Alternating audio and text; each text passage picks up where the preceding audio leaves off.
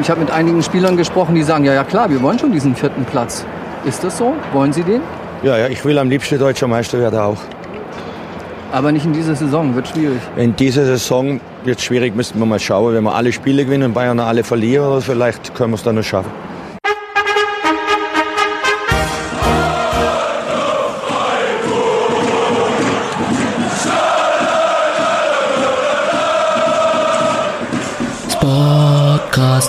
Freiburg.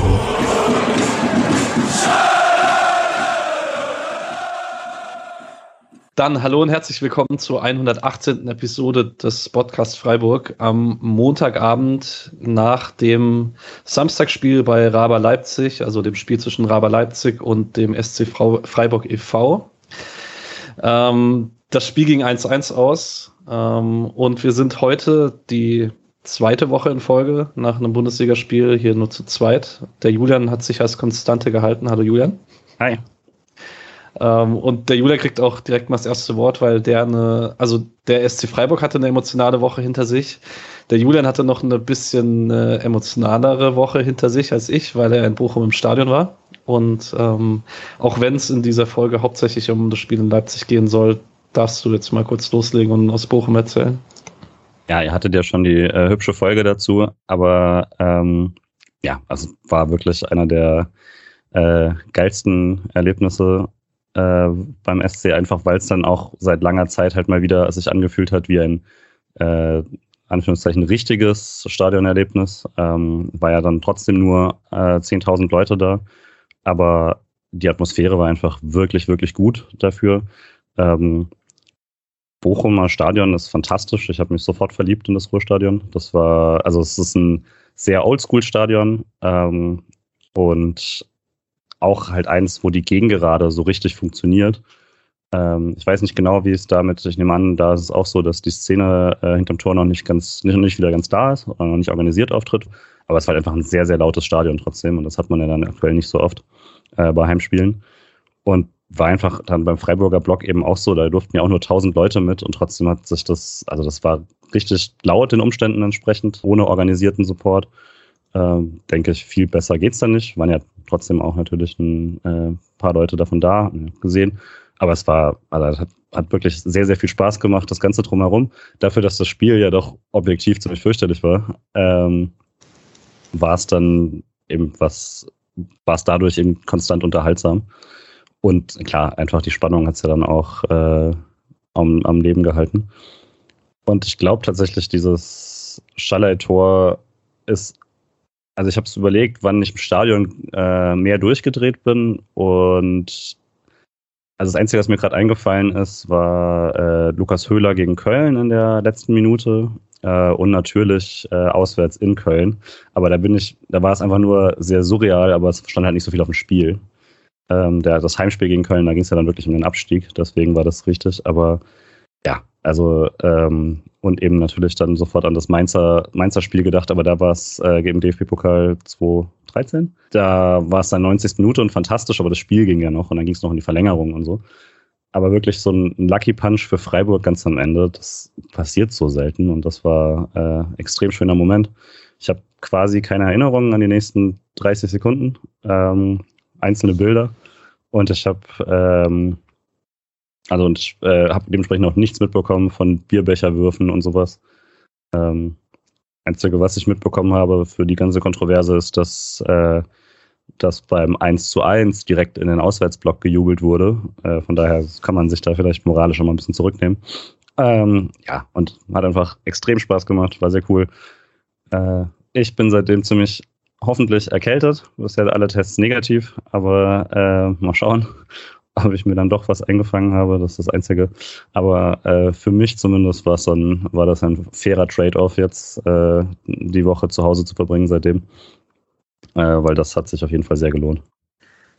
Frage tatsächlich noch zum 2-1. Ich habe in der Folge gesagt am Mittwoch, die, also die Ballername von Schol Schaloy, ich wurde heute Mittag verbessert, wie man den Namen richtig ausspricht, aber ich krieg's noch nicht in meinen Kopf. Äh, Grüße an Nick an der Stelle. Ähm, also die 30 Sekunden von Ballannahme bis, äh, also eigentlich waren es ja 5 Sekunden, aber es hat sich angefühlt wie 30 Sekunden, bis der Ball im Tor war. War es im Stadion schlimmer oder besser? Oh, das Problem ist ja auch, es war ja auf der anderen Seite. Das heißt, ich konnte die Tiefe ja auch nicht so genau abschätzen. Also, ob er so viel Vorsprung hat, wie ich denke, dass er hat. Hm. Ähm, aber ja, also ich habe ja auch den, zum Glück gar nicht gesehen, dass er den Ball da eigentlich nochmal sich falsch vorlegt und sowas und dann ranbringt. Das war einfach nur ein, also das war diese leichte Stille um einen rum, die dann mit dem alle schreien was und trotzdem ist es ganz kurz ruhig. Ähm, wenn alle schreien, ist es mach ihn, mach ihn und dann ist es, ist es diese Sekunde, wenn der Ball unterwegs ist, ist es ruhig. Ähm, aber es kam mir auch sehr, sehr lang vor natürlich. Ich war aber, glaube ich, fast skeptischer, als ich vom TV gewesen wäre, dass er wirklich reingeht. Äh, mein Vater hat neben mir gemeint, mach dich unsterblich. Und ich dachte, boah, das so viel, also so viel, die Situation so aufladen, das kann ja nur schief gehen. Aber war genau richtig dann. Und äh, hat er gemacht. Ja, ich habe gerade ein bisschen Gänsehaut bekommen. Ähm, einfach auch nur, weil ich dieses Stadionerlebnis so sehr vermisse.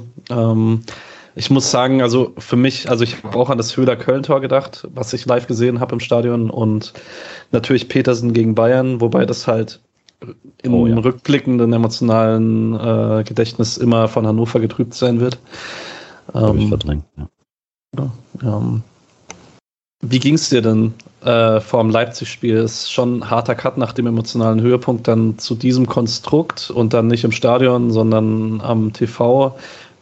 Konntest du am Samstag groß emotionale Spannung aufbauen? Weil mir ist schwer gefallen, um ehrlich zu sein. Ja, es hatte so ein bisschen was von also es war ein Bonus quasi. Es war so, hatte, hatte sich angefühlt wie eine, wie eine Kür für die Woche. Und das war es ja objektiv gar nicht. Also das muss man sich ja, aber das ist schwer, sich emotional, glaube ich, so klar zu machen, wie es rational ist, weil das ist ein Sechs-Punkte-Spiel um die Champions League. Ähm, aber das kann ich zehnmal sagen, aber das glaube ich mir dann selber irgendwie nicht so richtig. Und klar, dann wird es gegen Leipzig jetzt auch nicht irgendwie ähm, emotionaler. Aber ja, und das Spiel ist natürlich, wenn du eine Defensivschlacht hast, dann ähm, hat man ja doch einfach sehr, sehr lange ein, boah, lass es rum sein, was, was fürs Engagement nicht, nicht genauso gut ist, wie, äh, wie wenn man selber anläuft und hofft und äh, betet. Aber ich war dann schon ziemlich dabei, gerade in der zweiten Halbzeit, als man es nur noch irgendwie über die Zeit bringen wollte. Ja, vielleicht ein kleiner Vorgriff, wir werden noch ausführlich über das Spiel sprechen. Ich fand das tatsächlich auch von der Mannschaft relativ beeindruckend, dass man nach dem emotionalen Höhepunkt und nach der Woche vielleicht auch ein bisschen so einen kühlen, kalkulierten Gameplan angeht, äh, mit klarem Mannbezug gegen Leipzig, mit äh, einem sehr großen Wert auf Struktur, auf defensive Struktur und das halt fast fehlerfrei durchzieht. Das äh, fand ich sehr beeindruckend. Ja zeugt natürlich auch davon, dass man als Profi für solche Sachen vielleicht ein bisschen mehr emotionale Reife hat als als Fan. genau. Ähm, wir starten hier immer, wenn es äh, ums Spiel geht, mit dem Gegner, äh, mit Raba Leipzig. Über das Konstrukt selber ist eigentlich genug gesagt. Da kennt, glaube ich, jeder, der uns ein bisschen hört, unsere Meinung. Ich persönlich fand es äh, ein bisschen nervig vor dem Spiel noch, dass es da die große Peace-Choreo für die Ukraine gab, während gleichzeitig Mateschitz und Putin ähm, ja, lest euch da ein, wenn ihr wollt. Wenn nicht, lasst es. Es ist äh, nicht das erste Mal Doppelmoral aus Leipzig und äh, ja, es ist die Aufregung eigentlich nicht mehr wert. Ich, was äh, du sagst, sonst gibt es wieder tränenreiche Pressekonferenzen, in denen die wahren Opfer des Ukraine-Kriegs, nämlich äh, Leipzig, thematisiert werden. So ist es genau. Ähm, und da wir jetzt für diese Aufnahme nichts anderes tun können, als Leipzig in dieser Liga zu akzeptieren, werden wir uns jetzt auf Sportliche begrenzen, würde ich sagen. Ähm, genau, äh, Leipzig, vielleicht kurz zur Aufstellung, ähm, mit einem 3-5-2, wie eigentlich die ganze Zeit unter Tedesco, mit Gulaschi im Tor, Klostermann, Orban, Guardiol, Mukiele und Angelino als Schienenspieler, Haidara und Kampel, Forsberger Szene und vorne Paulsen und Nkunku und vielleicht noch ein bisschen beeindruckender später kommen von der Bank da André Silva, Dani Olmo und Dominik Schoboschlei. Ich habe, ich bin ehrlich, ich habe relativ viel Leipzig unter Marsch gesehen und noch fast gar nicht unter Tedesco. Deswegen frage ich dich, ob du da vielleicht ein bisschen mehr zu sagen kannst. Habe auch noch nicht viel Tedesco Leipzig gesehen. Ähm, ist jetzt auch in der Einzeloption selten, wenn es kein Topspiel ist, was ich dann gucke. Ähm, ja, nee. deswegen dann auch mehr, die Einzelspieler kennt man ja dann doch alle. Ähm, Und das ist halt tatsächlich dann auch ein, ein Kader, wo eigentlich bei jedem Sorge haben muss, wenn er den Ball berührt. Und dass es dann im Spiel tatsächlich sich nicht so dargestellt hat, ist vermutlich einer der größten Erfolge des Spiels. Absolut. Ähm, um vielleicht dann auch über Leipzig später zu sprechen, fangen wir direkt mal mit dem SC an, weil, wie Julian gesagt hat, ich glaube, die Einzelspieler von Leipzig, da ist die Qualität eigentlich jedem bekannt. Da ist es nicht nötig, Einzelne rauszuheben. Ähm, Freiburg mit Flecken im Tor, Gulde Lienhardt und Nico Stotterbeck davor, Eggestein so ein bisschen als tieferen Sechser, Haberer und Grifo als Achter davor, Kübler und Günther auf, als Schienenspieler und vorne Hüller Demirovic. Ähm, Streich hat auf der Pressekonferenz nach dem Spiel gesagt, dass man sich nach dem Bochum-Spiel bewusst für ein 3-5-2 gegen Leipzig entschieden hat. Vorm Spiel bei der Aufstellung dachte ich eigentlich eher, es wird ein 3-4-3, wie man es in den letzten Wochen häufiger mal gesehen hat, mit Demirovic rechts außen oder Höhler rechts außen. Wie hat es dir denn gefallen, Julian? Es ist schwierig, das so richtig äh, einzuordnen, weil es halt dann doch zwei sehr, sehr verschiedene Spiele waren. Nicht nur bei den Halbzeiten, sondern auch mit und gegen den Ball. Ähm, letztlich, wenn man nach einer Halbzeit dasteht und Leipzig hatte zwei Chancen, wenn man freundlich ist, ähm, dann hat, hat das eigentlich gut funktioniert und dann hat das äh, taktisch auch alles sehr viel Sinn ergeben. Gleichzeitig war es natürlich auch ein bisschen positiv ge, äh, also positiver Blick dadurch, dass man halt in Führung gegangen ist, was sich jetzt aus dem Spiel natürlich nicht äh, ableiten hat lassen. Ich dachte aber vorher schon, also ich dachte natürlich auch, es wird eine klassischere Aufstellung.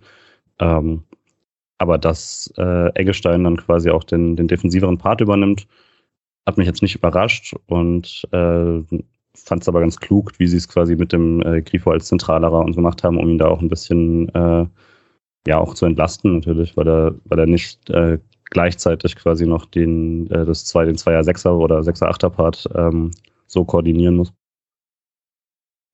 Genau. Ähm, es war vielleicht äh, gegen den Ball gar nicht so unspannend, ähm, weil, also einmal war es krass, wie groß der Mannbezug war gegen den Ball, ähm, wie weit man RB-Spielern gefolgt ist. Das war vor allen Dingen sehr auffällig bei den Innenverteidigern, die ihren Stürmern sehr weit gefolgt sind, wenn die rausgerückt sind. Gerade in Kunku macht er die Wege gern, aber auch Paulsen. Und ähm, Vorne laufen Höhler und Demirovic meistens eher die äußeren Innenverteidiger an. Orban wurde tatsächlich auffällig häufig freigelassen und Grifo hat dann so ein bisschen den Sechserraum zentral zugemacht, so dass man dann, äh, dass Leipzig auf die Außen gezwungen wurde, wo dann auch der direkte Zugriff auf die Schienenspieler. Kampel hat es dann immer mal wieder probiert zu umgehen, indem er nach links abgekippt ist. Da ist aber Haberer auch komplett mitgegangen. Und man muss sagen, das hat einfach ganz gut funktioniert. Also man hatte halt dann fast überall auf dem Feld Gleichzahl. Und das Krasse ist halt tatsächlich, man ist defensiv inzwischen individuell so stark, dass wenn Leipzig dann halt mal in Gleichzahl gekommen ist, auch in gefährlicheren Räumen, dann verteidigt man das halt trotzdem meistens weg. Ja, also es ist halt genau das, wenn du, wenn du gegen Leipzig Gleichzahl hast, dann ist das ja nicht per se gut für jede Mannschaft. Ähm, und gerade was ich meinte, eben, man hat eigentlich bei allen Angst da das sind ja dann oft diese Situationen, die man dann sieht bei Leipzig, wenn einmal sich jemand durchsetzt und dann geht es so schnell. Und das ist einfach sehr, sehr wenig passiert. Und das ist dann eben was, was Freiburg so natürlich nicht hatte bisher. Und was man sich jetzt dieser Saison schon wieder fast vergessen hat, wie außergewöhnlich das ist. Äh, und das war schon sehr, sehr beeindruckend. Hat dich sonst noch was überrascht bei der Freiburger Aufstellung oder nicht? Mm, nö, also es ist eigentlich mehr wie Standard es war, weil es vorher gab es ja sehr, sehr viele Diskussionen. Ähm, wer denn jetzt mitkommt, ob jetzt Wagner direkt spielen darf oder sowas. Ähm, aber hat ja, hat ja gegen Leipzig schon mal Leute einfach reingeworfen. Äh, ob Sique äh, für, für Kübler irgendwie kommt oder nicht. Und dafür war es ja dann doch alles relativ äh, standardisiert. Ja, die beiden sind vielleicht noch ganz gute Ansatzpunkte, die man noch erwähnen könnte. Sique war statt Schmid auf der Bank, der dann doch auch diese englische Woche gar nicht gespielt hat, glaube ich, Schmid, oder hat er gegen Hertha ein paar Minuten bekommen? Da bin ich mir nicht ganz sicher. Ich glaube nicht. Ich glaube, Kübler hat die englische Woche dann auch durchgespielt, genauso wie Eggestein.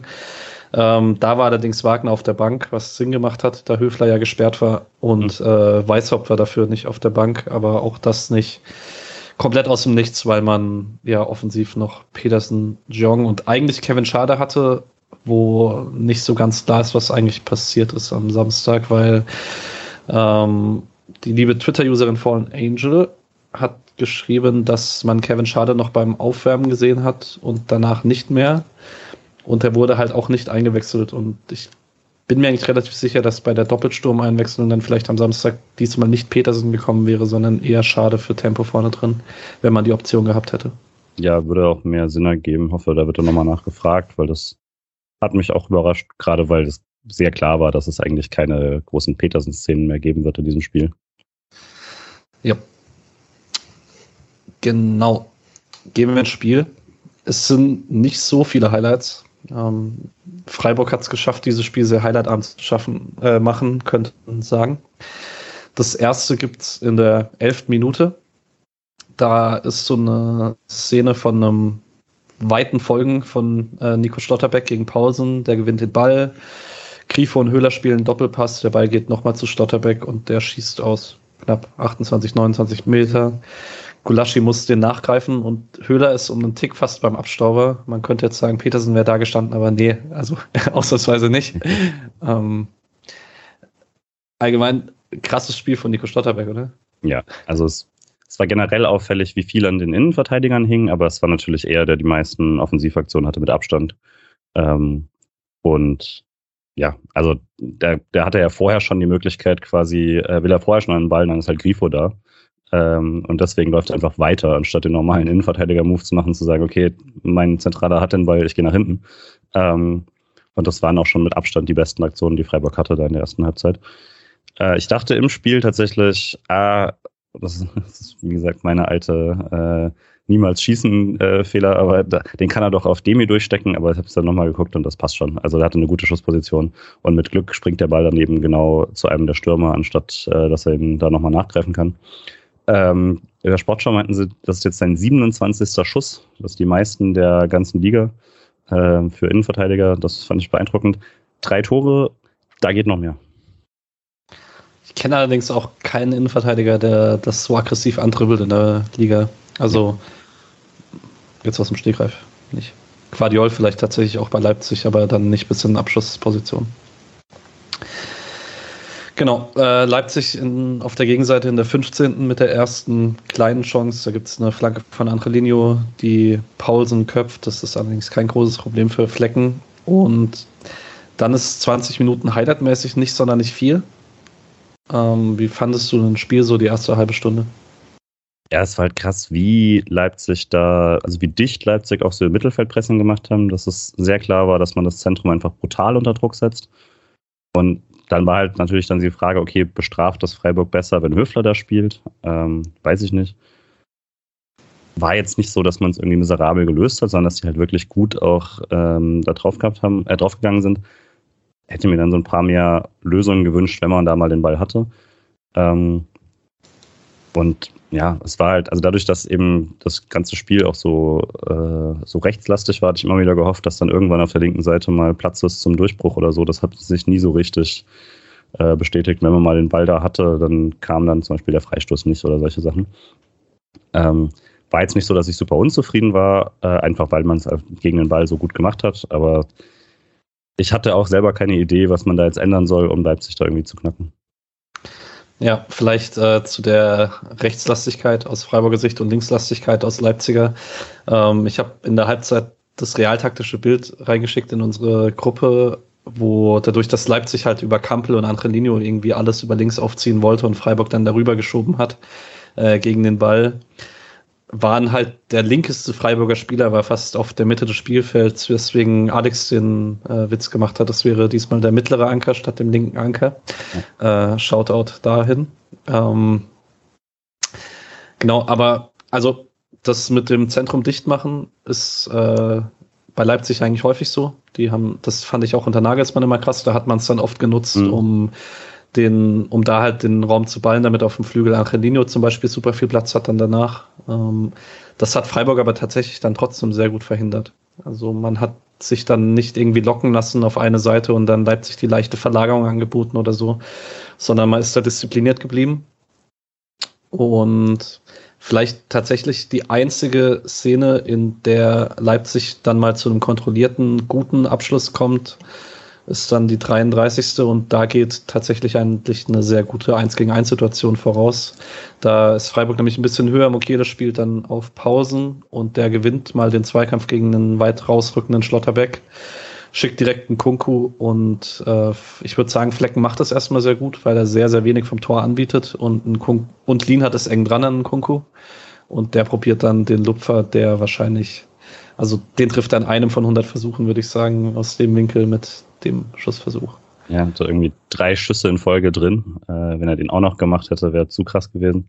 Mhm. Ähm, es war halt auch so, das hatte sich so die fünf Minuten vorher angedeutet, dass Freiburg angefangen hat, deutlich höher zu pressen. Auch vorher war es ja so, dass man, man hat viel gepresst, aber halt im Mittelfeld.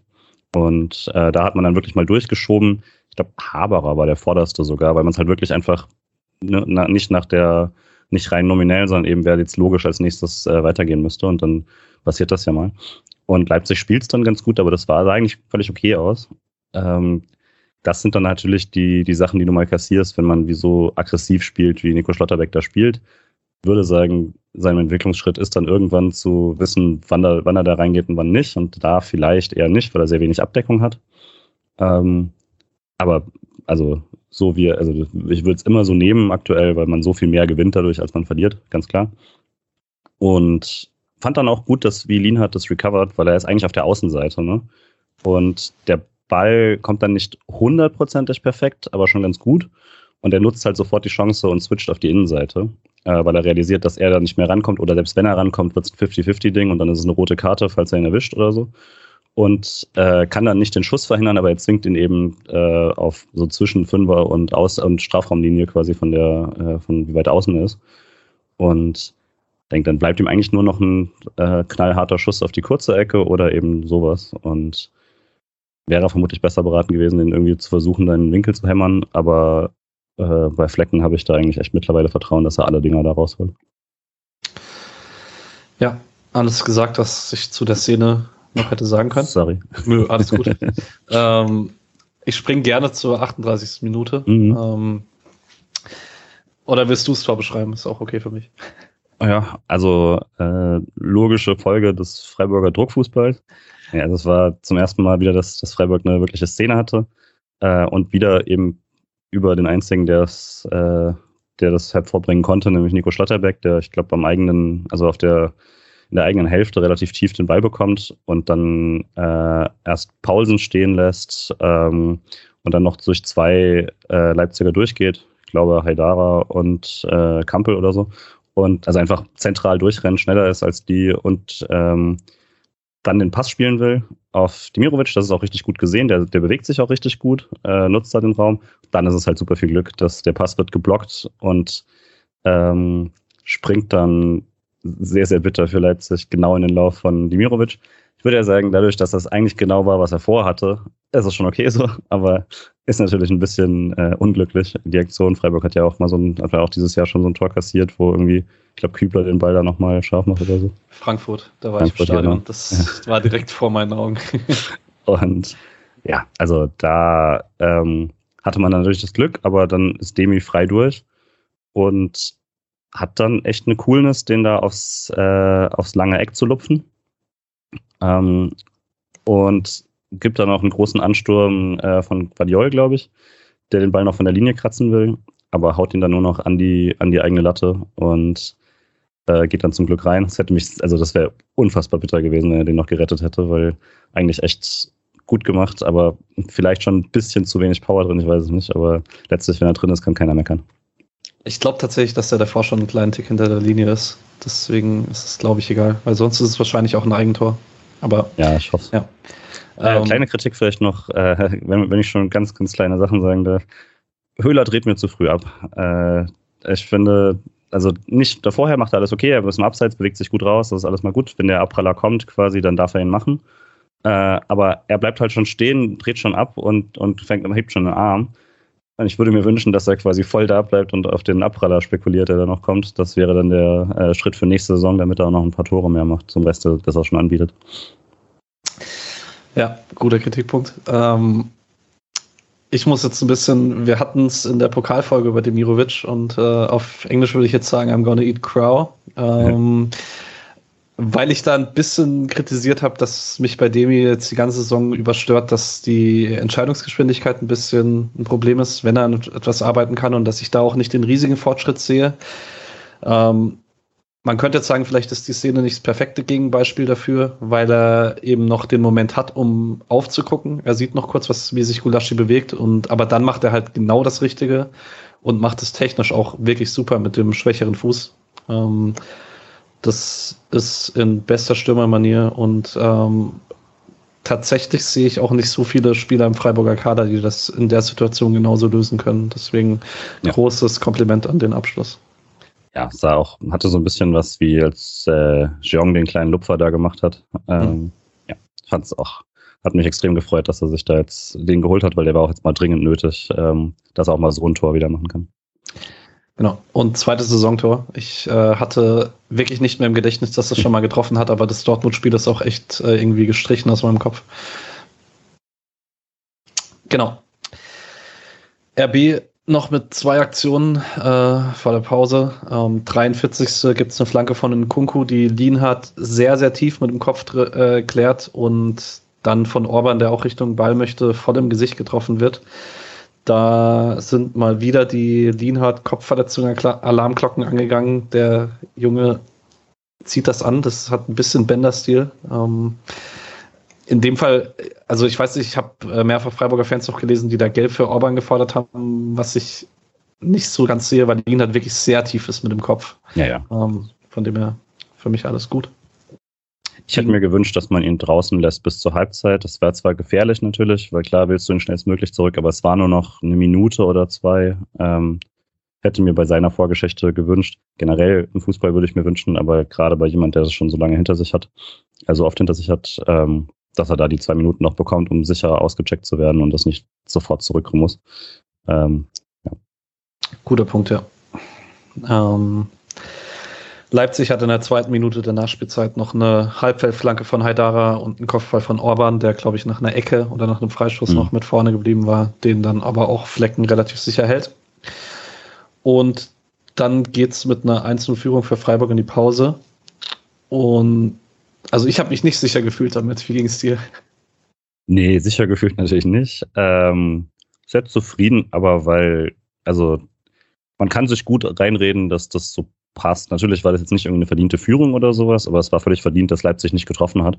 Und wenn man, dass man dann halt mal sein Tor setzt. Ähm, und deswegen, ich habe mich schon gut gefühlt mit dem Verlauf und zu dem Zeitpunkt hätte ich natürlich auch das Unentschieden noch voll unterschrieben. Und ich finde auch, ähm, also ich habe keine Ahnung, wie dann jetzt irgendwie die Expected Goals waren oder sowas, aber was auch immer Leipzig da an Chancen hatte, waren zumindest nachdem der Ball unterwegs war, so harmlos. Ähm, dass, also eben bis auf die eine große, ähm, war da, von Kunku war da sonst ja nicht wirklich was. Und dementsprechend war ich schon sehr zufrieden eigentlich damit, auch wenn das Spiel natürlich nicht schön anzusehen war, aber das muss es ja auch nicht. Ich glaube, Mischa hätte sich äh, an dem Spiel mehr erfreut als ich. Äh, ja, vermutlich, ja. ähm, also 0,75 zu 0,48 waren die Expected Goals ganz am Ende. Ähm, deswegen war es wahrscheinlich ungefähr ausgeglichen zur Halbzeit. Ja. Genau. Ähm,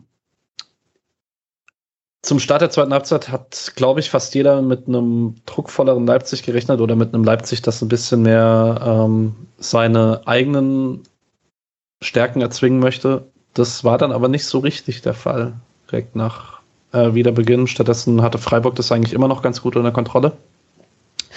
Ähm, allgemein, ich mache, glaube ich, an der Stelle kurz den Punkt, wenn man ähm, sich so ein bisschen die Statistiken der einzelnen Spieler anguckt Gulde, vier klärende Aktionen, vier abgefangene Bälle. Dienhardt jeweils sechs plus einen geblockten Schuss. Nico Schlotterbeck fünf klärende Aktionen, zwei abgefangene Bälle. Sildilia später eingewechselt, drei klärende Aktionen, ein abgefangener Ball.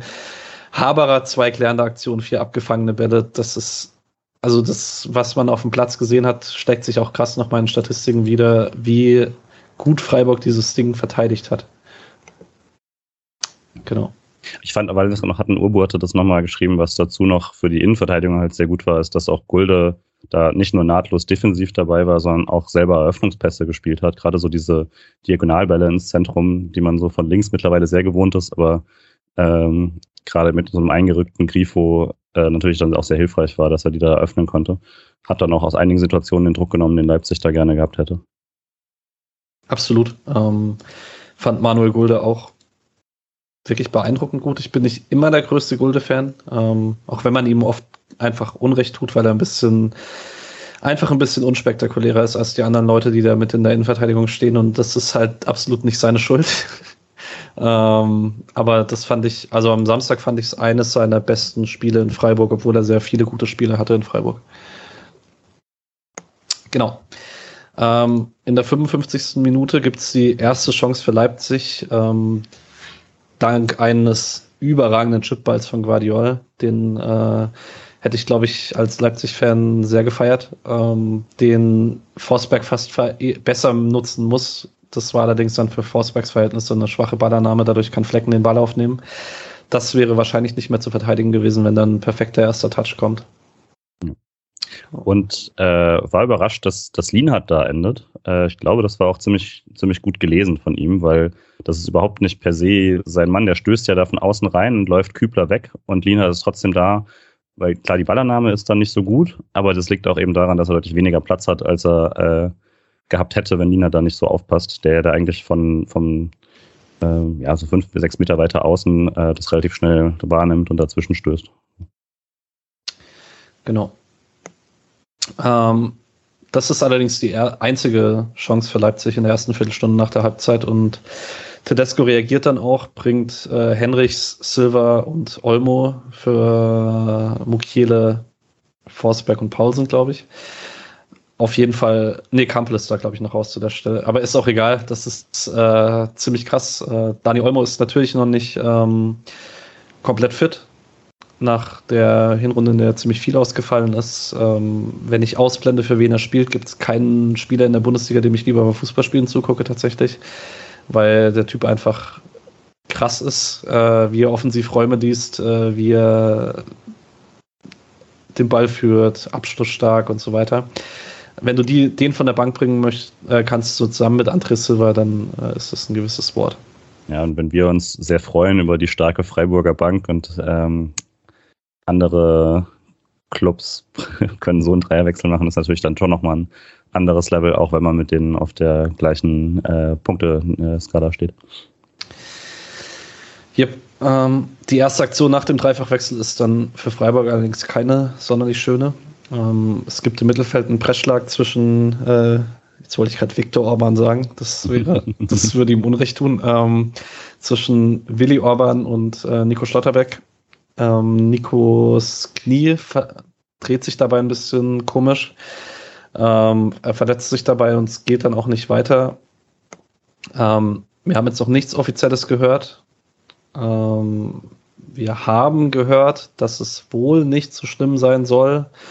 Ähm, dass es vielleicht sogar gegen Wolfsburg äh, für ihn aufs Feld gehen könnte.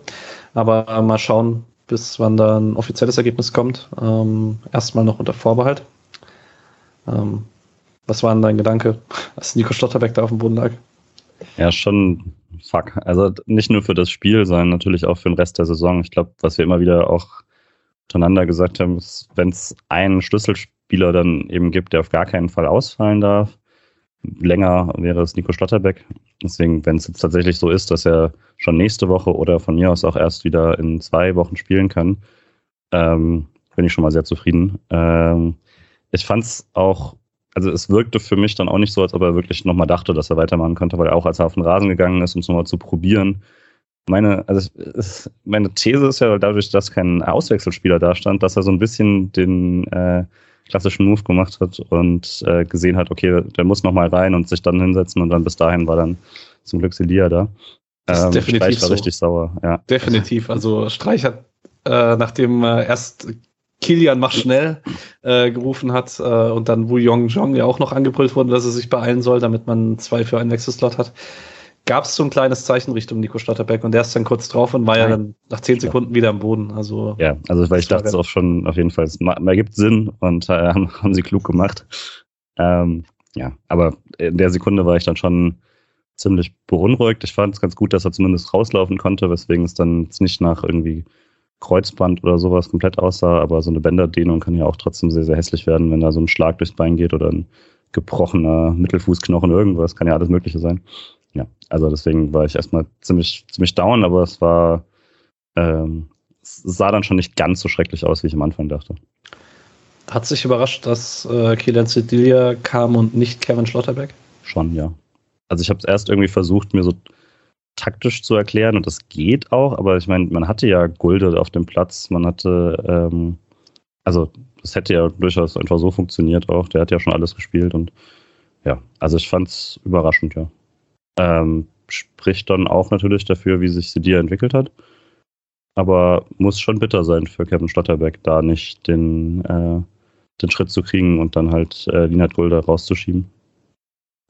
Könnte mir tatsächlich vorstellen, also unabhängig davon, dass ich äh, inzwischen immer überzeugt davon bin, dass äh, wir beide Schlotterbacks im Sommer verlieren, ähm, weil ich glaube, dass Wobei es ist schwer zu sagen. Wenn, ohne Nico Schlotterbeck im Team spielt man die Abwehr taktisch wahrscheinlich etwas weniger aggressiv und ist dann nicht ganz so, ähm, leidet nicht ganz so sehr darunter, dass Kevin Schlotterbecks größte Schwäche das äh, fehlende Tempo ist.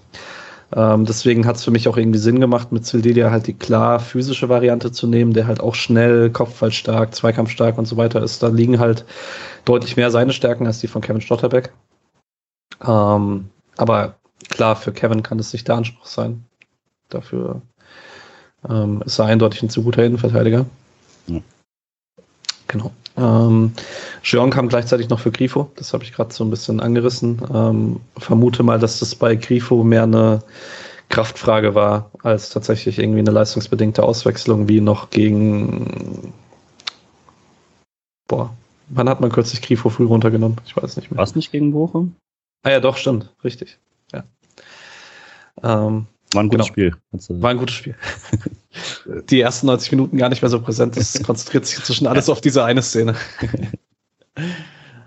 ja, ähm, wer dann allerdings befürchtet hat, Freiburg würde seine Ordnung verlieren, dem war tatsächlich nicht der Fall. Ähm, man war in den letzten 20 Minuten nochmal deutlich tiefer. Ähm, es ist dann auch, man ist am Ende bei 28 Prozent Ballbesitz. Ähm, da hätte vielleicht tatsächlich dann auch ein Höfler besser getan, der dann, ähm, da konnten weder Eggestein noch Haberer, die beiden, ich weiß nicht, vielleicht sollen wir an der Stelle kurz drüber sprechen. Wie fandest du Eggestein, Haberer?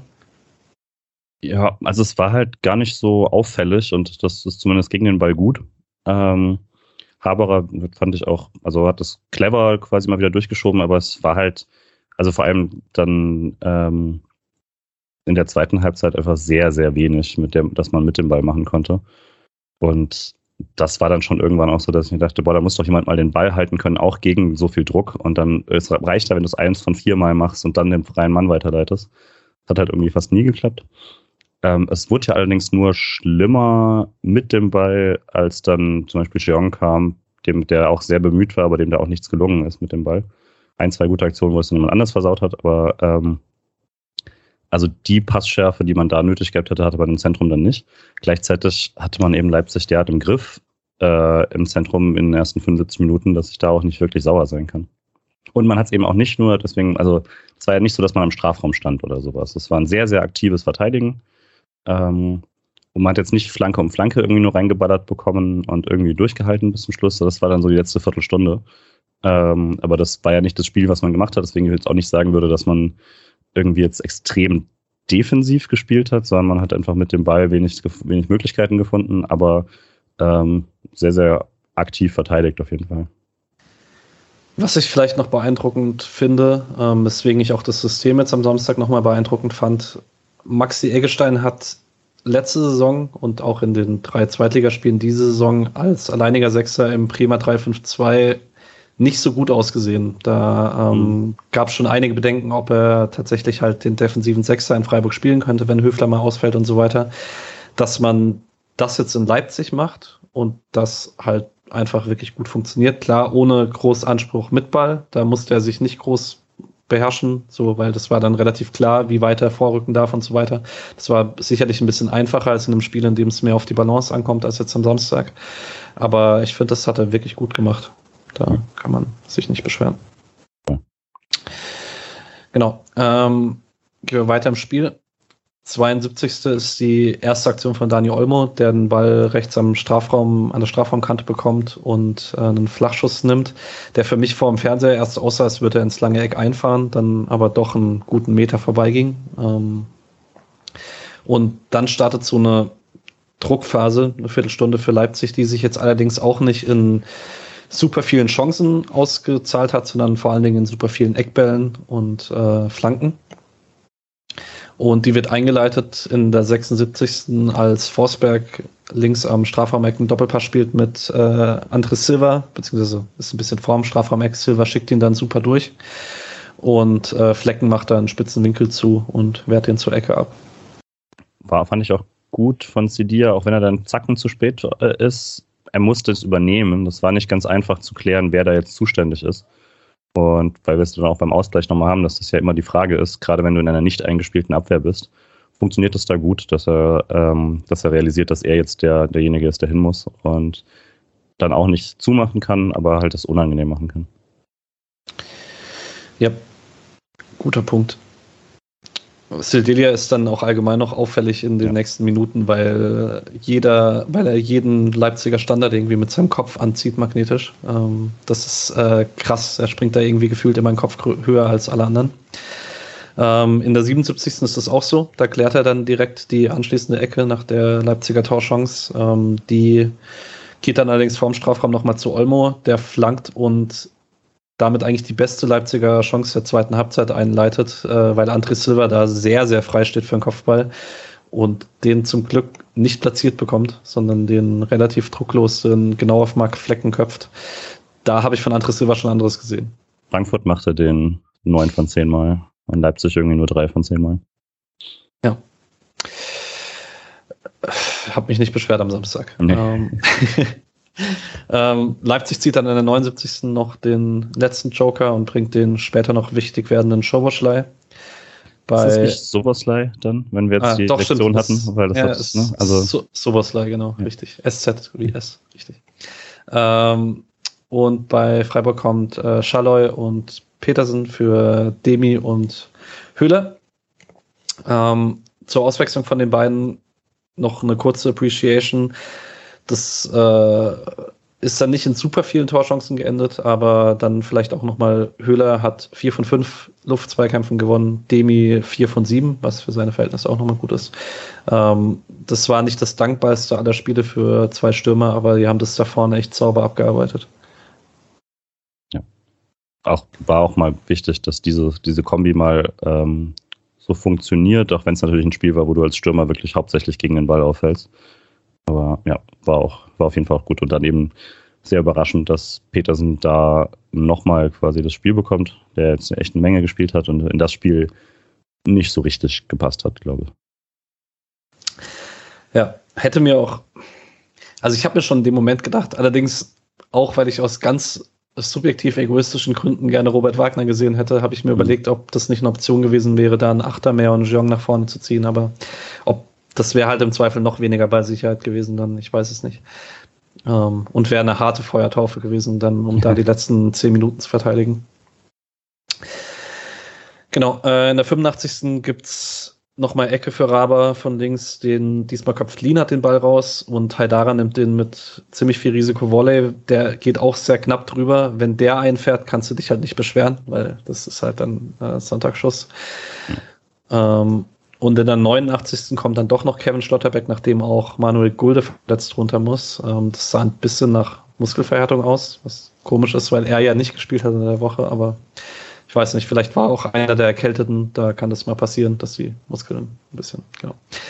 Ähm, ich habe mir dann noch in dem Moment gedacht, ah, jetzt macht man seine Abwehr nochmal unorganisiert vor der letzten, vor der Nachspielzeit und so. Die war dann auch unsortiert in der 90. Aber ich glaube, daran lag es nicht. Also ähm, war auf der anderen Seite.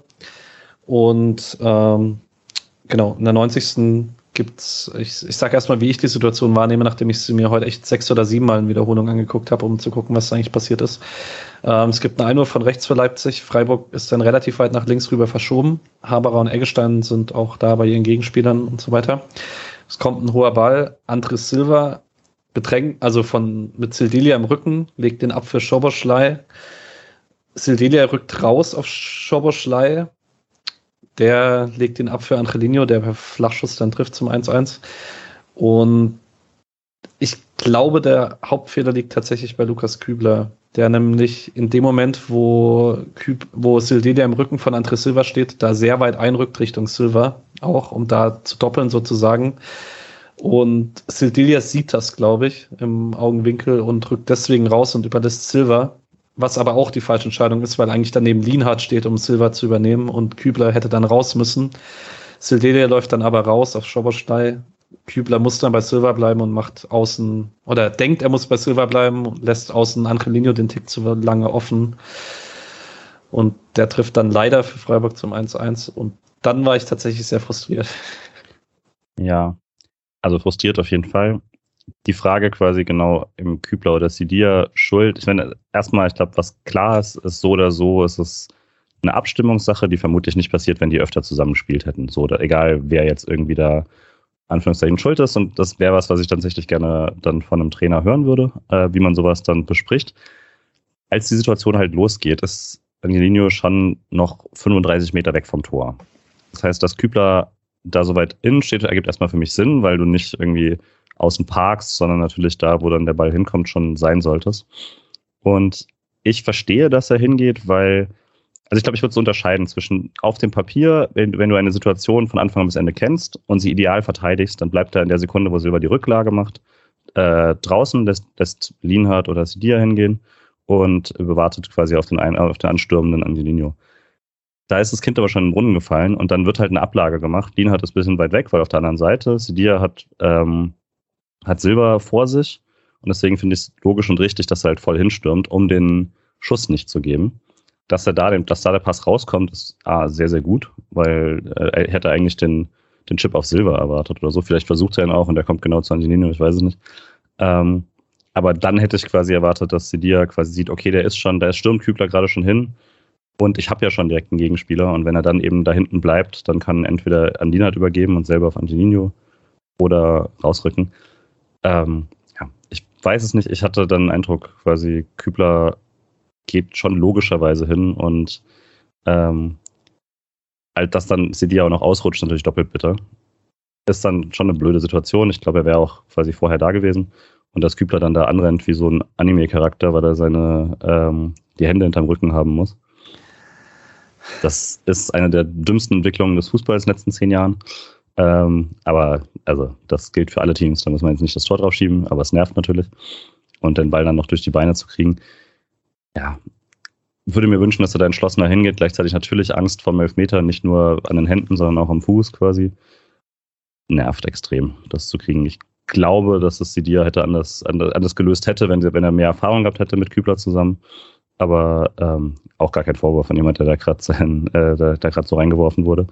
Ähm, und kann auch gut sein, wie du sagst, dass Kübler da einfach komplett gar nichts zu suchen hat. Würde ich ganz gerne mal von jemandem hören. Meinem Abwehrverständnis nach ist es nur quasi immer, ähm, dass die Situation da so dynamisch ist, dass es mehr Sinn für mich ergibt, dass der Mann, der schon halb dasteht, drauf geht und man sich selber neu orientiert. Ja. Und vielleicht noch zum Abschluss. Ich verliere also ich hole gerne nur einen Punkt bei einem, äh, bei einem Verein mit dem dritthöchsten Etat in Deutschland durch den Fehler eines 19-Jährigen in der 90. Minute. Wenn es ein ähm, Fehler war. Wenn es ein Fehler war, ist auch okay. Ähm, also junge Spieler machen Fehler oder machen nicht alles richtig. Und äh, ich fand es allgemein vielleicht auch nochmal, wir haben es jetzt äh, ein paar Mal gesagt, das war nicht immer perfekt. Ähm, man hat es auch bei Sevilla gerade gesehen, ähm, diese Taktik, dass man den Innenverteidigern weit folgen sollte, hatte dann den, die Folge, dass er, wenn er die Situation selber verteidigt hat, stand er im Mittelfeld, so in einem Raum und äh, man hat ein paar Mal gesehen, dass er sich da nicht so ganz ideal danach bewegt hat. Auch das ist Erfahrungssache und auch das ist vor allen Dingen Abstimmungssache, wenn man dann öfter zusammenspielt und so. Ähm, junge Spieler sollen lernen, und äh, jetzt zum Beispiel Noah Weißhaupt ist deutlich mehr auf die Schnauze gefallen beim Spiel in Dortmund und hat sich äh, dafür dann in der letzten Woche wieder deutlich stabilisiert, in den letzten Wochen. Ähm, das gehört dazu und deswegen passt das für mich. Ja, und bei Weißhaupt, ne, dann läuft ihm gegen Hertha auch einer in der 85. Minute komplett weg und kann da aus fünf Metern einschieben und dann macht das halt nicht rein, deswegen redet niemand drüber. Mhm. Also was Sidia da abgerissen hat in der halben Stunde war sehr, sehr, sehr vielversprechend und äh, dass jeder, der die zweite Mal gesehen hat, hat das wusste das ja schon, was er quasi körperlich drauf hat und so und freue mich da auf jeden Fall auf mehr. Yep, ähm, aber wie ging es dir denn jetzt nach dem Ausgleich, außer natürlich frustriert zum Zeitpunkt oder sowas, aber wie im Vergleich zu einem anderen Spiel, wie konntest du es tatsächlich so schnell abhaken, wie du es jetzt gerade so anklingen hast lassen, oder war der Frust schon ziemlich ähnlich? Ähm, nee, mir geht es schon anders, wenn es bei so einem Spiel ist. Also natürlich ist äh, ein Spiel gegen Leipzig oder Bayern oder Dortmund oder so, ähm, würde sich der Sieg ein bisschen besonderer anfühlen. Allerdings Dings fühlt sich auch weniger schlimm an, wenn du dann, finde ich, durch individuelle Klasse halt einfach, oder mhm. das war jetzt nicht ein klassisches Tor individuelle Klasse, aber dass sich dann halt irgendwann Klasse mal durchsetzt, macht mir dann meistens weniger zu schaffen, als wenn du, keine Ahnung, gegen No Disrespect, gegen Fürth in der 90. einen reingewirkt bekommst oder perfektes Beispiel, 97. Minute Pokal gegen Osnabrück, das hat mich so richtig genervt, mhm. auch wenn es am Ende gut ausgeht oder so. Aber gegen Leipzig war es dann tatsächlich auch vor allen Dingen relativ schnell abgehakt, weil ich mir dann dachte, hoffentlich überstehen wir jetzt die fünf Minuten Nachspielzeit. Ja, also es wirkte auch schon noch ein, zwei Mal ganz schön, ganz schön arg danach. Ja.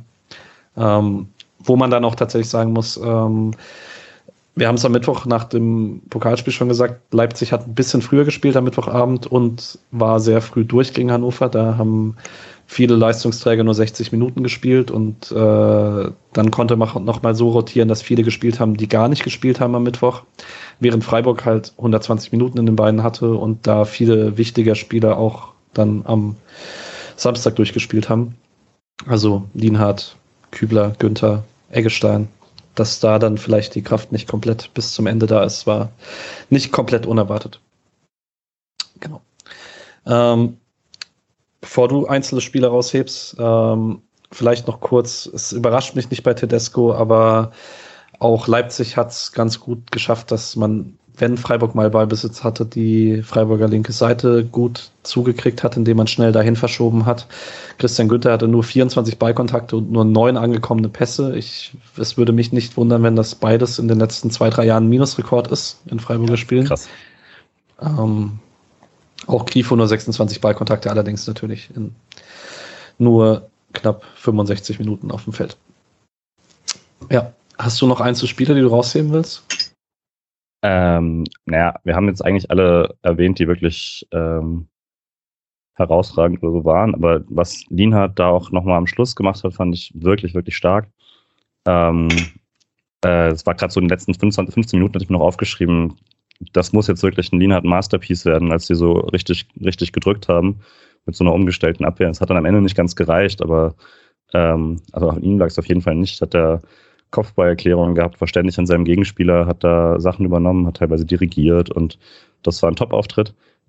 Ich denke, ähm, man würde noch mehr über Nico Schlotterbeck reden, wenn er durchgespielt hätte und so, aber äh, es war mal wieder ein absolutes Topspiel von äh, Lienhardt. Und dieser Schatten, den er sich da bewegt, äh, öffentlich, tut dem Verein sehr gut, aber ist natürlich absolut unfair für ihn. Also sehe ich das richtig, dass wir beide Philipp Lienhardt als Spieler des Spiels haben? Absolut, bei mir, ja. ja. Ich also, dachte auch, das müsste relativ Konsens sein, wenn man Nico nicht nimmt, äh, unter anderem, weil er nur eine Stunde gespielt hat, äh, dann gibt es für mich eigentlich auch keine andere Wahl. Ja, äh, ich würde vielleicht tatsächlich noch einen Spieler rausheben, unabhängig davon, weil wir ihn jetzt eigentlich fast nur für das 1-1 mit kritisiert haben, äh, weil die Form, in der sich Lukas Kübler immer noch befindet, äh, wirklich beeindruckend ist, der jetzt zusammen mit Eggestein diese englische Woche 300 Minuten durchgespielt hat und der halt mit Angelino einen der besten Schienenspieler der Liga gegen sich hatte und das äh, sehr, sehr gut wegverteidigt hat über fast das ganze Spiel hinweg. Und ich fand halt auch, also es gab ja so ein paar Kritik auch an ihm, nicht nur wegen dem Tor, sondern in der letzten Viertelstunde auch so. Und da gab es ein paar Szenen, wo, ihm dann mal jemand wegläuft und sowas. Aber also gegen Leipzig passiert das quasi jedem Außenverteidiger. Und dafür waren es echt wenige. Und äh, eben ein viel schwierigeres Matchup kriegt man nicht in der Liga. Ähm, ist natürlich, man erinnert sich immer das, was am Schluss passiert, aber würde auch sagen, die äh, 4-0 im Kicker war nicht ganz fair. Ja, Mm, Ja, Statistik Expected Goals habe ich schon gesagt. 28% Ballbesitz waren uns am Ende für Freiburg. Das, äh, so wenig hatte man auch selten in den letzten Jahren. Ähm, die 14 zu 4 Torschüsse von Leipzig schwächen sich dadurch ab, dass es nur 6, dass es 6 zu 3 aufs Tor sind. Aber ja, man sieht vielleicht an den vier Torschüssen trotzdem, dass es äh, also klar, wenn man am Ende bei einer Defensivschlacht zu kurz vorm Sieg ist, hat man nicht arg viel falsch gemacht aber man sieht trotzdem, das war dann ein bisschen wenig Entlastung, gerade in der letzten halben Stunde. Ich habe, weil ich das dann auch im Ticker nicht mehr gefunden habe, ich habe den einen Demirovic-Kopfball ausgelassen, den man äh, noch hatte, 20 Minuten vor Ende oder so, aber es war allgemein dann sehr, sehr wenig, wenn es darum ging, selber noch für Torchancen zu sorgen. Ja, also ich hätte mir auch ein bisschen gewünscht, eben, dass man zumindest dieses äh, Aufrücken dann irgendwie so durch, allein durch Ballbesitz im gegnerischen Drittel ein bisschen bestrafen kann, aber naja, war dann äh, auch nicht, also wirkte auch nicht so, als ob man da irgendeine Idee hätte noch bringen können von außen, die das anders gelöst hätte.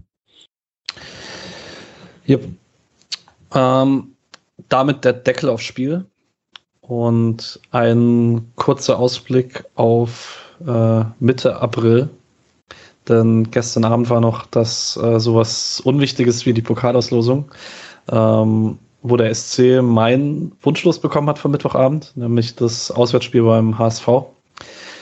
Ähm, ich habe es Mittwoch schon begründet. Ich weiß natürlich, wäre komplett objektiv, wäre das Heimspiel gegen den HSV der Wunsch, aber I'm banging the drum für ähm, unterklassige Mannschaften immer Heimrecht und dann möchte ich nicht Doppelmoral hier irgendwie beweisen oder so. Das ist ja keine Doppelmoral, das ist ja wie zweite Mannschaften in der dritten Liga äh, das generell ablehnen und sagen, aber nur wir machen es anders, ist ja was, sind ja zwei verschiedene Dinge. Ja. Äh, wenn man das generell so äh, machen würde, finde ich es korrekt, aber wenn ähm, Union und Leipzig sich da nicht dran halten mussten vorher, dann äh, und alle anderen auch nicht, dann müssen wir das auch nicht. Aber ja, ist natürlich richtig. Hamburg, mir war erstmal tatsächlich auch wichtig, Hauptsache Hamburg. Ähm, und wird schwer genug, ist immer noch der SC im Pokal, egal wie magisch das jetzt lief, hatte man ja, muss man dann doch objektiv sagen, dieses Jahr schon einiges an Glück im Pokal, brauchst du auch, aber es jetzt, war jetzt auch kein komplett dominanter Run oder so. Ähm, bis auf ein fantastisches Spiel ab, abgesehen.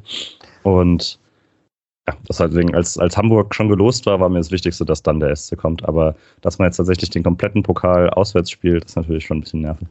Ich muss ehrlich sagen, als die Hamburg-Kugel kam, war in meinem Kopf nur Freiburg oder Leipzig, Freiburg oder Leipzig, aber weil ich halt auf keinen Fall wollte, dass man ein Spiel gegen Leipzig hat im Halbfinale. Das, äh, ja. Hat man, glaube ich, Samstag gesehen, dass das äh, wahrscheinlich auch, wenn man das Spiel am Samstag spielt, äh, also zehnmal spielt, würde ich sagen, man verliert es mehr als fünfmal im Pokal würde, wäre es aber auch ein wirklich anderes Spiel, glaube ich. Ja, klar, auf jeden Fall. Ja, äh, ich selber werde versuchen hinzufahren. Wenn ich Glück habe, Tickets zu bekommen, du wahrscheinlich auch. Ja, ähm, Wenn es irgendwie hinhaut, müssen wir gucken. Aber auf jeden Fall werde mich auf jeden Fall drum bewerben. Ja. Genau. Ähm, ausführlicher darüber werden wir natürlich hier auch an der Stelle noch sprechen, aber das hat noch ein bisschen Zeit. Ähm, stattdessen gehen wir jetzt mal zum Bundesligaspieltag. Und ich hebe mir jetzt gleich mal das erste Thema raus, nämlich das 1 zu 4 der Hertha gegen Frankfurt. Das ist vielleicht ein einfacher Einstieg. Ähm, Hertha ist nach dem 1 zu 4 jetzt 16. weil ähm, Augsburg am Freitagabend in Bielefeld gewonnen hat. Ähm, nach allem, was man hört, bleibt Taifun Korkut vor erst Trainer. Äh, heute Abend kam die Nachricht raus, dass Arne Friedrich, der sowieso im Sommer gehen wollte, mit sofortiger Wirkung den Verein verlässt, weil ähm, er das Gefühl hat, dass äh, er keinen Einfluss mehr auf Entscheidungen hat. Was schon sehr danach klingt, äh, dass er der Meinung war, man sollte Korkut gehen lassen und Bobic da anderer Meinung ist, weil sonst gibt es jetzt eigentlich keinen Grund, jetzt als Sportdirektor, wenn du im Sommer eh gehen möchtest, welche Entscheidung da jetzt irgendwie einen Auslöser gegeben hat. Ähm, also ich finde es halt immer noch witzig. ja, ich habe da auch Spaß dran auf jeden Fall. Ähm, ja, vom Spiel selbst habe ich natürlich nicht so viel gesehen außer den Toren. Äh, und passt da natürlich auch, dass, dass, wenn du schon da drin wirst, dann kriegen sie äh, diesen Elber nicht, den ich für sehr, sehr klar halte. Ähm, aber dann halt wie bei uns, ne, dann irgendwann brechen sie einfach zusammen und dann äh, da deutlich früher. Äh, kann ich mitleben. Ähm, da du in Frankfurt noch ein bisschen näher dran warst, findest du es auch so komisch, dass es mit Bobic bis jetzt so komisch wirkt? Nicht so richtig, weil, also es ist natürlich alles so ein bisschen unglücklich, aber gleichzeitig, er hat ja jetzt noch nicht irgendwie groß was getan. Die Zeiten, wo man das große Geld ver, verballert hat, waren in den letzten zwei Saisons. Und äh, hauptsächlich erinnert man sich an ihn wegen seinen schlechten PR-Auftritten und die hat er ehrlich gesagt in Frankfurt auch. Da hat man es ihm nur ständig vergeben, weil er äh, maßgeblich beteiligt war, ähm, dieses Team zweimal zusammenzustellen, das wirklich, wirklich großartige Spieler hatte, äh, aus, nicht einem, aus einem nicht so hohen Budget. Und dass das jetzt in Hertha nicht äh, toll aussieht, bisher ist klar und dass er jetzt sich auf einmal auf Korkut so versteift. Aber ich würde tatsächlich sagen, bei ihm muss man deutlich mehr Geduld haben als beim Trainer oder so. Ja. Mhm. Ansonsten, allgemein der Abstiegskampf ist ganz spannend. Äh, Bochum ist jetzt relativ raus, würde ich sagen. Die haben 2-1 gewonnen gegen Fürth. Die haben jetzt neun Punkte vor Platz 16. Fürth ist unterdessen neun Punkte hinter Platz 16. Da äh, ist auf der anderen Seite wohl vorbei. Stuttgart gewinnt 3-2 gegen Gladbach. Ähm, bei Gladbach hört man jetzt, dass Hütter nächste Woche das Heimspiel gegen Hertha als letzte Chance bekommt, während Korkut wahrscheinlich auf der anderen Seite das Spiel in Gladbach als letzte Chance bekommt. Äh, das wird eine spaßige Woche im Sportjournalismus. Ähm, ist der VfB wieder da? Was würdest du sagen? Ich weiß nicht, hast du überhaupt was gesehen vom Spiel? Nur, auch nur die Tore dann, aber, also die Highlights. Ähm, aber auch von, also so wie das, äh, so wie die Highlights schon waren und so wie das äh, Spiel generell quasi danach auch besprochen wurde, ähm, war es ja schon sehr klar, dass, äh, dass der ganze, also 0-2 so zu drehen, das war dann ja auch nicht irgendwie Zufall oder sowas, sondern dass man wirklich lange darauf gedrückt hat und äh, wenn man Kramer nach dem Spiel gesehen hat, der da versucht, das zu analysieren und es auch sehr gut macht, aber halt äh, wirklich brutal offen und äh, niedergeschlagen ist äh, von Gladbach, dann wurden die da schon, also dann wissen die da selber, dass sie da auseinandergenommen wurden in der zweiten Halbzeit.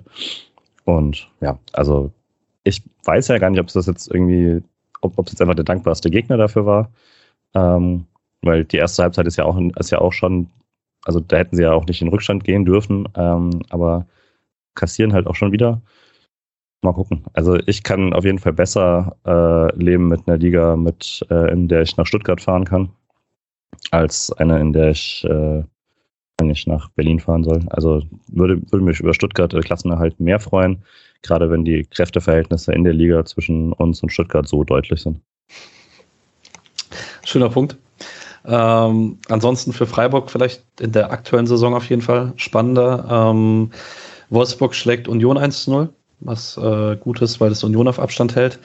Ähm, gestern Abend war noch das Spiel zwischen Köln und Hoffenheim, wo sich ein bisschen die Geister geschieden haben, ob man jetzt auf Hoffenheim hofft, weil das den Abstand auf Platz 7 safe macht oder ob man auf Köln hofft, weil das den Abstand auf Platz 4 kürzer macht.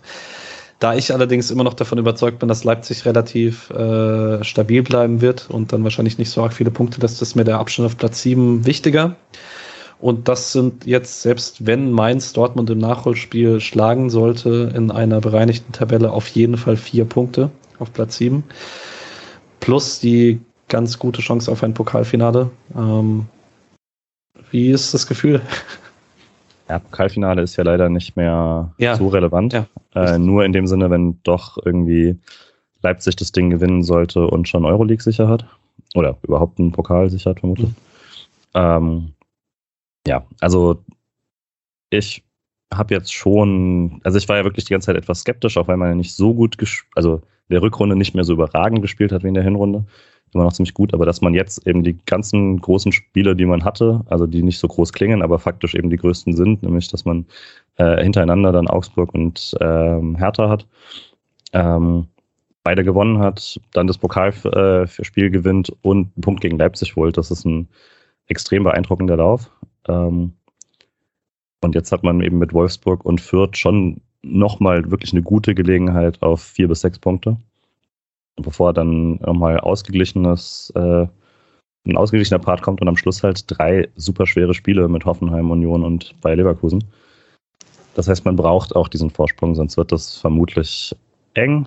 Ähm, aber ich habe schon eigentlich jetzt den Eindruck, dass am Schluss sollte Europa da stehen, realistisch gesehen. Nicht, nicht nur hoffen, sondern und nicht nur große Klappe mit wir spielen auf jeden Fall X, sondern objektiv ist Freiburg, finde ich, besser als oder mindestens ebenbürtig mit Union, Köln und Mainz.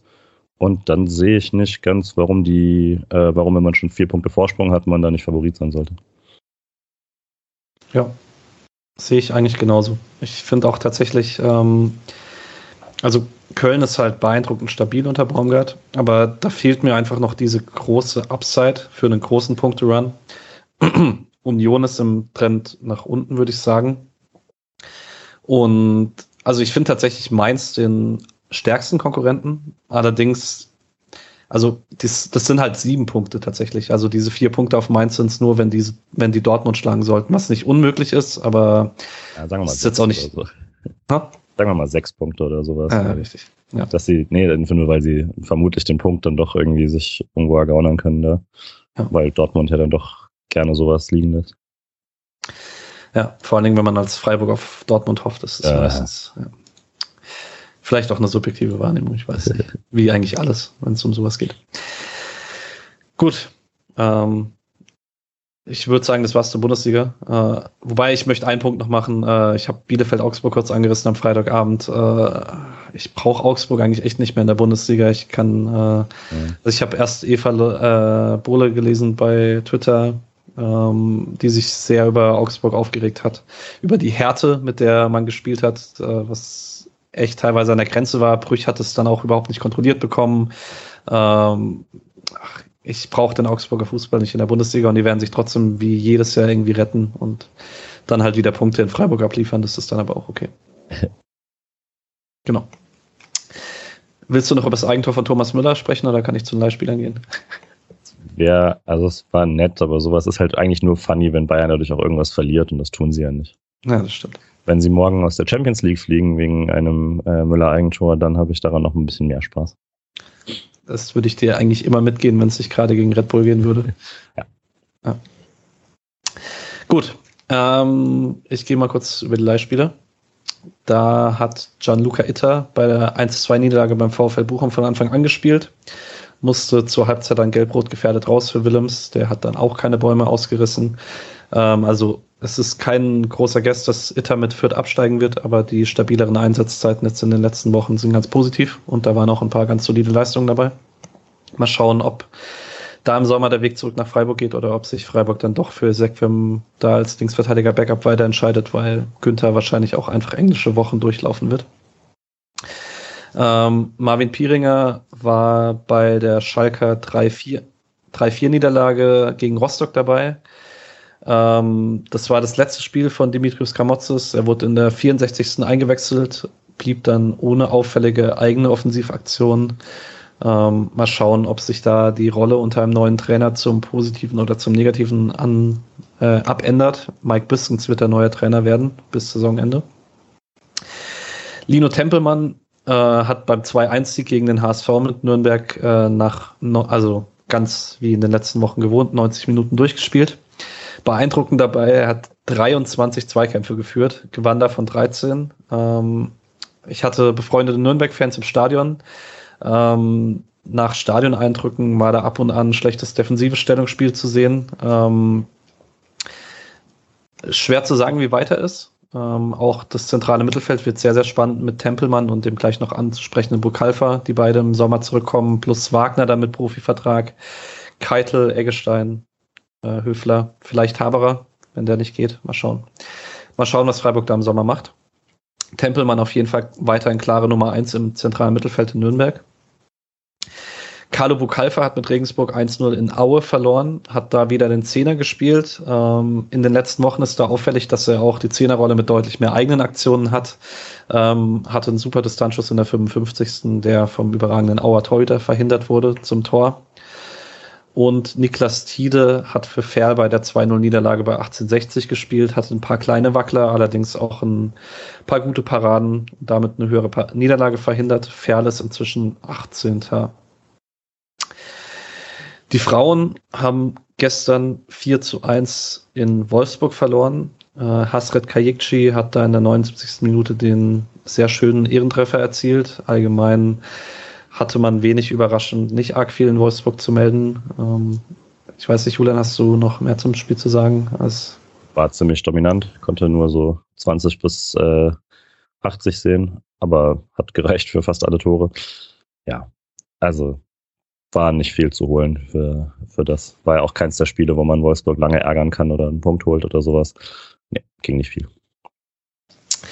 Nächsten Sonntag sollte dann hoffentlich ein bisschen mehr gehen, weil da spielt man um 16 Uhr gegen Karl Jena, den aktuellen Tabellenletzten der Frauenbundesliga. Im Dreisamstadion? Müsste im Dreisamstadion sein, ja. Cool. Ja. Ähm, die zweite Mannschaft äh, hat Samstag 14 Uhr gegen den FSV Zwickau gespielt. Man hat das 1 0 gewonnen. Durch ein Tor von äh, Vincent Vermey in der vierten Minute. Eingeleitet schön durch Ontusans und Risch auf der linken Seite. Ähm, Ontusans war auch sonst in mehreren Offensivaktionen auffällig. Vermey kam ganz gut in Abschlussposition. Der hätte das 2-0 eigentlich fast nachlegen müssen in der einen oder anderen Szene. Und Atubolo war wieder auffällig, der seine wirklich sehr, sehr starke Form der letzten Wochen bestätigt. Da spricht aus meiner Sicht ziemlich viel dafür, dass der nächste Saison die Nummer zwei sein wird. Ähm, nach der Rückrunde von Benjamin Uphoff vielleicht. Ähm, ich bin mir nicht mehr ganz sicher. Im SWR kam dann am Ende in der Spielzusammenfassung noch äh, die Nachricht, ich glaube, man ist jetzt acht Spiele ungeschlagen, kann es sein. Also es ist auf jeden Fall eine relativ lange Strecke. Ähm, es sind noch neun Spiele, selbst mit, falls Mannschaften mit Nachholspielen noch gewinnen, hat man mindestens 13 Punkte Vorsprung auf den Abstiegsplatz. Das sollte relativ safe sein. Das ist eine Freiburger Krankheit, dass man da überhaupt drüber nachdenkt. Also man ist, man ist, Na, man es äh, es sind, also es sind äh, je nachdem eben, also es sind so viele Mannschaften dazwischen, die nicht alle die Punkte sammeln werden. Ähm, das ist auch in einer Liga mit 20 Teams ist man da, müsste man jetzt wirklich schon jedes Spiel verlieren und Pech haben, damit das noch relevant wird. Ist wahrscheinlich richtig, ja. Thomas Stamm hat allerdings auch im Interview gesagt, dass äh, mit 46 ist schon mal jemand abgestiegen. Das Ja, wird ja. dieses Jahr nicht passieren, aber die dritte Liga kann da verrückte Geschichten schreiben. Genau. Äh, Samstag um 14 Uhr spielt man beim Hallischen FC. Ähm, zu 19 noch kurz. Die haben 3-2 verloren beim SV Darmstadt bei der U19. Man ist jetzt nur einen Punkt vor dem Abstiegsplatz. Ähm, Darmstadt war direkter Konkurrent und vielleicht noch kurz zum Spiel, allgemein zur Einordnung. Darmstadt hat unter anderem mit äh, Riedel und Sessay gespielt. Die sind beide feste Kaderbestandteile der Zweitligamannschaft. Riedel mit acht Einsätzen diese Saison, auch viele von, also da einige von, von Anfang an. Sessay mit zwei, die haben auch beide getroffen. Ähm, für den SC haben Mutassim und Fahner getroffen. Mika Bauer war zum Beispiel in der U23. Ich bin mal gespannt, also ob Freiburg da mit Darmstädter Vorbild vielleicht ein bisschen arbeitet und äh, man sich dann im Klass äh, falls es im, um den Abstiegskampf geht und nach Klassenerhalt U23, ob da zum Beispiel Wagner dann ab und zu unten spielen wird, der zum Beispiel das Pokalviertelfinale für die U19 gespielt hat, weil die U19 nicht in der Bundesliga spielen zu haben, wäre für den SC dann doch eine ziemliche Abschwächung der Attraktivität für die U19, auch wenn es vielleicht im Zweifel nur ein Jahr wäre. Mhm. Genau. Da mal schauen, wie das in den nächsten Wochen läuft. Nächste Woche ist das Pokal-Halbfinale gegen Borussia Dortmund im Mösle. Falls da jemand am Samstag noch nichts vorhat, da hat man auch genug Puffer, weil das Spiel ist um 11 und um 15.30 Uhr spielen die Profis dann im Mooswaldstadion. Das heißt, da kriegt man das noch hin. Und genau dieses Spiel nächsten Samstag 15.30 Uhr gegen den VfL Wolfsburg können wir jetzt noch kurz anreißen. Ähm, Wolfsburg nach der Winterpause ein bisschen stabiler. Ich habe nicht das Gefühl, dass es an Florian Kofeld liegt, sondern eher an Max Kruse und äh, vielleicht allgemein dem neuen po äh, Wolfsburger Personal. Xaver Schlager ist wieder fit. Der hat jetzt letztes Wochenende sein erstes Spiel gemacht und hat da auch ein wirklich gutes Spiel gemacht gegen Union Berlin. Ähm, was erwartest du denn? Ja, also so gut es war, dass sie jetzt Union geschlagen haben, natürlich dann nicht ganz perfekt, dass man sich da so wieder ein bisschen reingespielt hat. Ähm, aber letztlich, also es ist zu Hause gegen Wolfsburg. Aktuell muss man das schon echt als Favorit auch angehen. Und ich glaube, das heißt ja bei Freiburg dann auch nicht per se, zumindest in den letzten Wochen nicht mehr, dass man irgendwie ähm, das Spiel komplett im Griff haben will oder so. Aber ähm, ich erwarte jetzt auch nicht irgendwie einen, Underdog-Fußball. Ähm, und meistens ist ja eher so, dass Freiburg in der ersten Hälfte eigentlich gut beginnt und ähm, hoffe da auch wieder auf eine Halbzeitführung und dann vermutlich wieder das äh, Ding, dass man es irgendwie über die Zeit wirkt. Aber denke eigentlich, das sollte man schon trotzdem gewinnen. Ähm, und tippe mal auf ein 2 zu 0 für den SC. Ja, ganz witzig übrigens, äh, letzten fünf Bundesligaspiele vor dem Kruse-Wechsel, Wolfsburg 1 Punkt, Union 11, die letzten fünf nach dem Kruse-Wechsel, Wolfsburg 10, Union 3. Ja. Ähm, krasser Typ. Also natürlich ist das nicht spielplanbereinigt, aber ähm, der Einfluss ist kaum zu übersehen. Ähm, ich habe irgendwie ganz oft schlechte Erfahrungen an Heimspiele gegen Wolfsburg. Ich erinnere mich auch an das Jahr, wo Kruse in Freiburg war, dass es dann das Heimspiel war, in dem man schlecht gespielt hat und dann deutlich verloren hat. Das war aber, glaube ich, in den letzten Jahren ein bisschen besser, aber ich werde dieses subjektive Gefühl nie los. Ähm, aber das lassen wir jetzt hier einfach mal außen vor. Ähm, ich glaube aber tatsächlich, dass sich die Wolfsburger Stabilität ähm, da einfach durchziehen wird, dass sie das relativ konservativ angehen, dass dann auch Freiburg nicht riesig ins Risiko geht und man dann das vielleicht wieder eins einspielt wie am Samstag. Genau. Und würde dir aber noch zustimmen mit dem, was du vorhin angedeutet hast. Letztlich möchte ich aus den Spielen Wolfsburg führt mindestens vier Punkte. Und dann ist es mir auch tatsächlich egal, ob man jetzt Wolfsburg schlägt und den vierten und Remis holt oder andersrum. Ähm, Wäre ganz gut, wenn man da mit vier Punkten rausgehen würde. Gut. Dann war das eine sehr launige Folge. Ja. Auch nur zu zweit. ähm, wir hören uns nächste Woche nach dem Spiel gegen Wolfsburg, in dem ich endlich wieder im Stadion sein werde. Hey. Das, da freue ich mich persönlich sehr drauf. Auch wenn es gegen Wolfsburg ist, aber 25.000 Leute wird ganz spaßig, glaube ich. Und das letzte Heimspiel vor Vollauslastung, ne? wenn genau. alles so bleibt wie geplant. Muss ich die Lernplätze nochmal richtig genießen, meinst du? Nee, aber dann hat man nochmal, hat man eine schöne ähm, Stufe quasi, jetzt einmal das und dann äh, nächstes Mal gegen Bayern dann vermutlich äh, wieder genau. voll. Richtig. Dann wünsche ich dir einen schönen Abend. Ja. Euch allen da draußen eine schöne Woche. Und wir hören uns. Ciao. Ciao. So